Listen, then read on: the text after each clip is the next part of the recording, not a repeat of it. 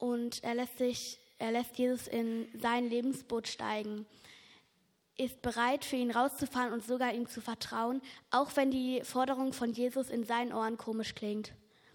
Wir können von Jesus lernen, dass auch wenn er mit komischen Forderungen kommt, er sich, es sich lohnt, mit auf ihn zu vertrauen. Von Jesus lernen heißt auch immer neue Erfahrungen zu machen und die Bereitschaft, das Bekannte hinterfragen zu lassen. Petrus ist all die Jahre nachts rausgefahren und hat Fische mehr oder weniger gut gefangen. Es hat im Großen und Ganzen gut funktioniert. So konnte er seine Familie gut ernähren.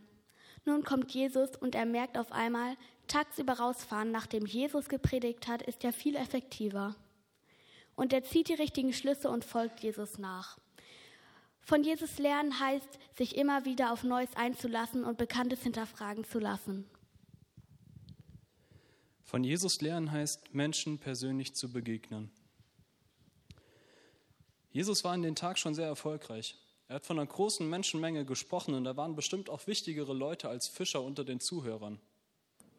Aber Jesus lässt sich eben nicht von großen Zahlen und wichtigen Persönlichkeiten täuschen oder blenden.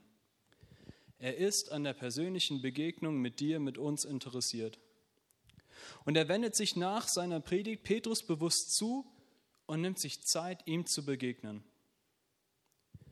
Und das ist auch unsere Aufgabe als Gemeinde diese Begegnung von Menschen und Jesus zu ermöglichen.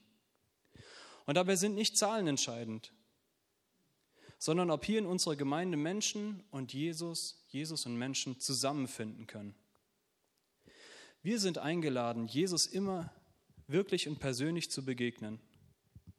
Und von Jesus lernen bedeutet ihm persönlich zu begegnen. Und Jesus nachzufolgen bedeutet Begegnung zwischen Menschen und Jesus zu ermöglichen. Das ist unsere Aufgabe und das ist auch unsere Aufgabe als Gemeinde. Jesus begegnet dem Fischer Petrus mit einem Wunder, das ihm entspricht. Ich finde es toll, dass Jesus jeden Menschen so begegnet, dass er es versteht.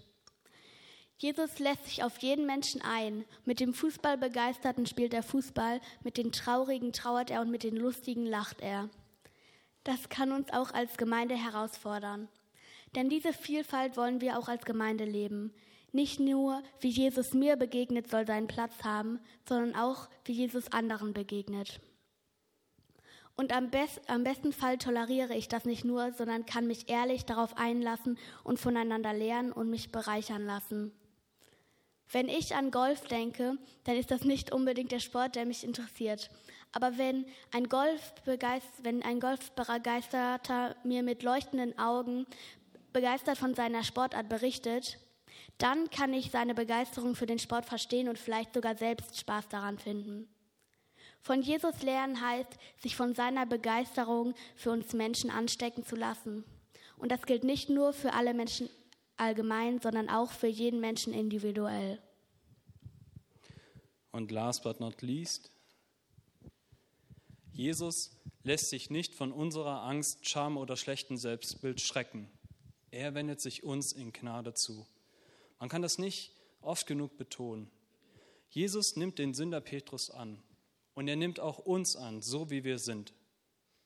Und von Jesus lernen heißt, Menschen so anzunehmen, wie sie sind und ihnen in Gnade begegnen. Und Jesus beruft zum Leben. Bisher hat Petrus ja Fische gefangen und wenn er sie gefangen hat, dann hat er sie nicht irgendwie gewaschen und wieder reingeschmissen, sondern er hat sie geschlachtet und getötet. Jetzt soll er aber Menschenfischer sein. Natürlich nicht, um die Menschen irgendwie zu töten und auszunehmen, sondern um sie für das Leben zu gewinnen. Und wir brauchen keine Angst zu haben, von Jesus zu lernen und ihm nachzufolgen, denn das Ziel ist das Leben, das er uns schenken möchte. Das Leben, das Jesus uns schenken möchte. Und dafür können wir dankbar sein und jeden Tag aufs Neue finden, für ihn singen.